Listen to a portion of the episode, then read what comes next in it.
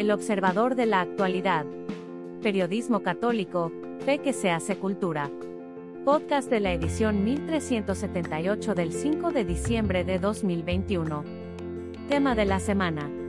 Nueve líneas, un poema, una oración eterna.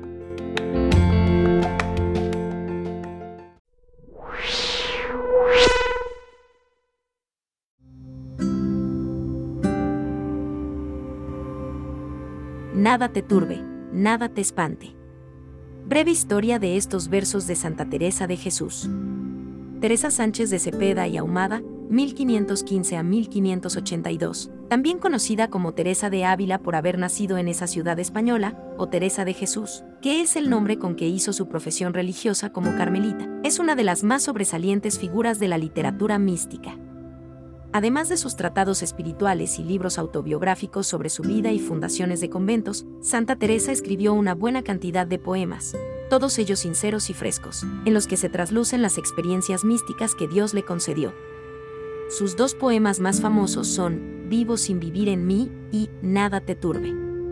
Este último, que muchos podrían pensar que escribió con la deliberada intención de motivar, en medio de las dificultades de la vida, a algún conocido suyo en particular o a las personas en general, en realidad comenzó como un poema que estaba dirigiendo, en primera instancia, a sí misma. En efecto, Santa Teresa a nadie hablaba de tú, ni siquiera a familiares o amigos, sino solo a sí misma. Entonces ella tutea en este poema a esa Teresa que habita en su interior, la que busca y encuentra a Dios. Por ello es capaz de desdoblarse y mantener una conversación entre la Teresa física y la Teresa espiritual que habita dentro de ella. Y en estos versos la santa resume toda la acción que puede realizar Dios en una persona que ha confiado en Él. Nada te turbe. Nada te espante. Todo se pasa. Dios no se muda. La paciencia. Todo lo alcanza. Quien a Dios tiene. Nada le falta. Solo Dios basta. Eleva el pensamiento. Al cielo sube. Por nada te acongojes. Nada te turbe. A Jesucristo sí. Con pecho grande. Y, venga lo que venga. Nada te espante. ¿Ves la gloria del mundo? Es gloria vana. Nada tiene de estable. Todo se pasa. Aspira a lo celeste que siempre dura. Fiel y rico en promesas. Dios no se muda. Ama la cual merece. Bondad inmensa. Pero no hay amor fino. Sin la paciencia.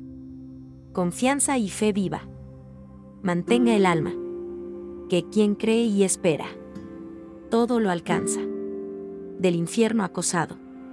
Aunque se viere. Burlará sus furores quien a Dios tiene.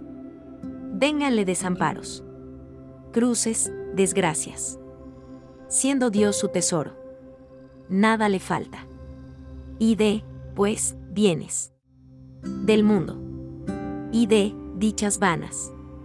Aunque todo lo pierda. Solo Dios basta.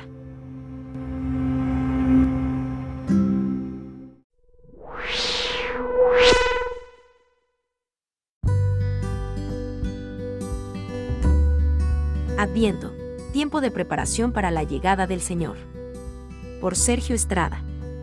Así como la cuaresma es el tiempo de preparación para la Semana Santa, sufrimiento, muerte y resurrección de Jesucristo en la cruz, así también el Adviento es el tiempo de preparación espiritual para la Navidad, nacimiento del Niño Dios. El domingo 28 de noviembre comenzó este periodo de Adviento y terminará el 24 de diciembre.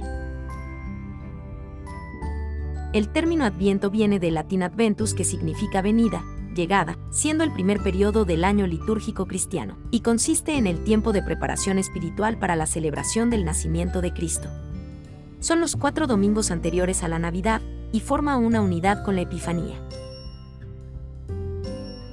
Teología del Adviento.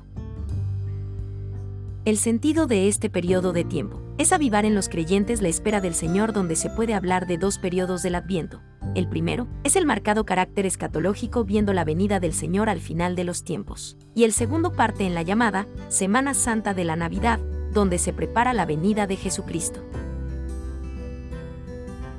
Los dos tiempos de preparación. Los dos tiempos más importantes que se celebran en la iglesia son la Pascua, en la que se celebra la resurrección, y la Navidad, en donde se celebra el nacimiento de Jesús.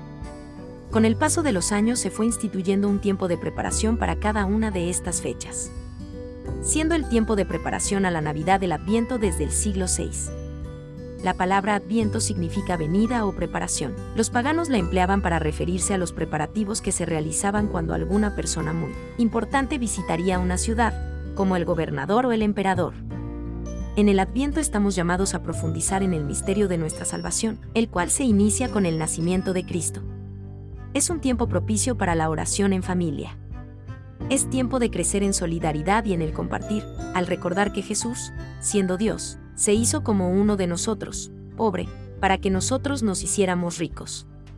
Este periodo de tiempo nos invita a estar prevenidos para el día del nacimiento de Jesús y para el día que nos encontremos con Jesús juez. También el Adviento es el tiempo litúrgico en el que la Iglesia nos recuerda de una manera especial que el Señor volverá con gran poder y majestad y que tenemos que estar atentos para recibirlo. Trabajemos para que Cristo nos encuentre preparados en su retorno.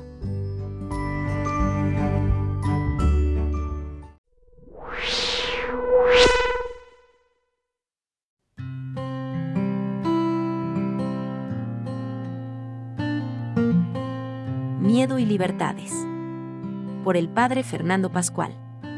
Por miedo miles de personas se someten a presiones externas y pierden esos dones maravillosos de su libertad, de su honradez. Por miedo a perder el trabajo, un oficinista firma un documento falso preparado por su jefe. Por miedo a contraer una enfermedad infectiva, una persona renuncia a su libertad de movimiento y queda encerrada por semanas en su hogar. Por miedo a ser expulsada de casa, una joven toma la terrible decisión de eliminar la vida de su hijo a través del aborto por miedo a ser calumniado, un político vota a favor de una ley a la que considera abiertamente injusta y dañina para la gente. Por miedo a ser fusilado, un soldado dispara sobre algunos civiles encontrados en una aldea. Por miedo a no recibir ayudas, un ciudadano vota a un partido político famoso por su corrupción e incompetencia. Por miedo a las amenazas de un policía, una persona se somete a una orden injusta sin ninguna garantía de defensa jurídica. Son muchos los miedos ante amenazas y ante consecuencias dañinas que llevan a la gente a renunciar a sus principios, a someterse a los poderosos, a perder sus libertades. Así, renuncian a usar ese don de la libertad, con la que podrían defender lo justo, lo bueno, lo bello, y se someten a las presiones externas para evitarse problemas y para no perder dinero o bienes materiales quienes desean aumentar su poder sobre otros, en las fábricas o en las ciudades, en las oficinas o en los estados, explotan y favorecen miedos para impedir a otros defender sus derechos. Fundamentales. Sobre todo, buscan que el miedo paralice el sano uso de la libertad, especialmente para que otros no defiendan puntos de vista que merecen ser escuchados en un sano debate público. Sabemos que hay miedos que van en contra de todo aquello que dignifique al ser humano porque lo propio de nuestra humanidad radica precisamente en esa fuerza interior con la que podemos decir no al mal y sí al bien, incluso con heroísmo. Ante amenazas y presiones de todo tipo, ha habido y hay hombres y mujeres valientes, dispuestos a perder bienes fundamentales, con tal de seguir su conciencia y orientar su libertad hacia lo que realmente vale la pena. No tiene sentido, según la famosa frase de Juvenal, perder los motivos del vivir con la excusa de que hay que salvaguardar la propia vida. Al revés, es hermoso, incluso heroico, estar dispuestos a la muerte con tal de mantener en pie esa libertad que nos permite orientar nuestra existencia, desde el amor a Dios y a los demás. Seres humanos.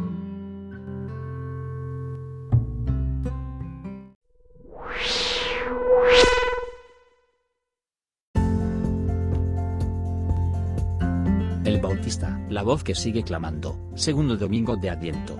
Lucas 3, 1-6. Por el Padre Antonio Escobedo CM. Iniciamos la segunda semana de Adviento con la mirada puesta, de nuevo, no solo en la Navidad de este año, sino la venida gloriosa de Cristo al final de la historia.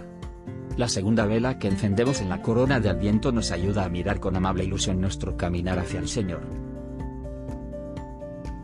En el Evangelio, con un prólogo histórico muy solemne, Lucas presenta la figura de Juan el Bautista, el precursor inmediato de Cristo Jesús. El evangelista menciona siete personas poderosas en el mundo político y religioso. La palabra de Dios, sin embargo, no llegó a ninguno de ellos. El emperador podría ser muy reconocido, pero su corazón no podía acoger el mensaje divino. Tampoco, como parecería lógico, el sacerdote Caifás, a pesar de ser el único sacerdote privilegiado para entrar en el lugar santo de los santos del templo, no es elegido para recibir la voz de Dios. En vez de eso, la palabra llegó a Juan, un hombre cuya única distinción es que Dios le ha elegido. En el Adviento, de nuevo se nos recuerda que Dios escoge a las personas que menos imaginamos. Qué extraño que Dios escogiera a María, una joven sin casar.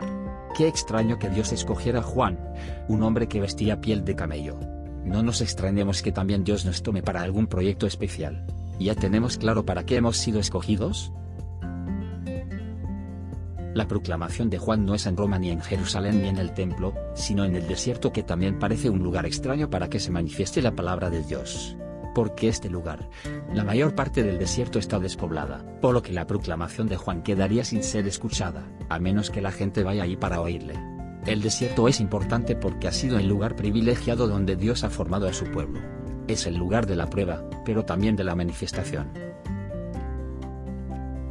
Dios sigue obrando hoy en el desierto de nuestras vidas. Parece que nos encontramos más dispuestos a oír la palabra de Dios cuando la vida parece más árida. El desierto, después de todo, es el lugar de encuentro con Dios. Cuando has atravesado por un desierto espiritual, ¿de qué manera se te ha manifestado el Señor?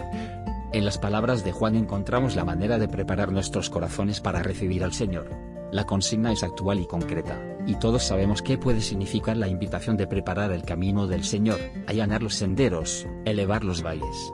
En nuestra vida hay cosas que sobran e impiden nuestra marcha. Hay huecos y deficiencias que tenemos que rellenar. Hay desvíos que habremos de enderezar. El Bautista invita a corregir, a cambiar de rumbo. Si nos hemos equivocado de camino, hay que dar marcha atrás.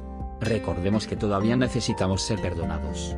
Tengamos presente que Dios todavía nos perdona. Este Adviento y esta Navidad no nos pueden dejar igual, que nuestra alegría refleje que estamos acercándonos a Dios. Plasmemos en nuestro corazón las palabras del Salmo que hemos proclamado, estamos alegres y nuestra boca se nos llena de risas y la lengua de cantares. Con el nacimiento de Jesús, ¿acaso no podemos decir que el Señor ha estado grande con nosotros? Y que nos guiará entre fiestas a la luz de su gloria, con justicia y su misericordia?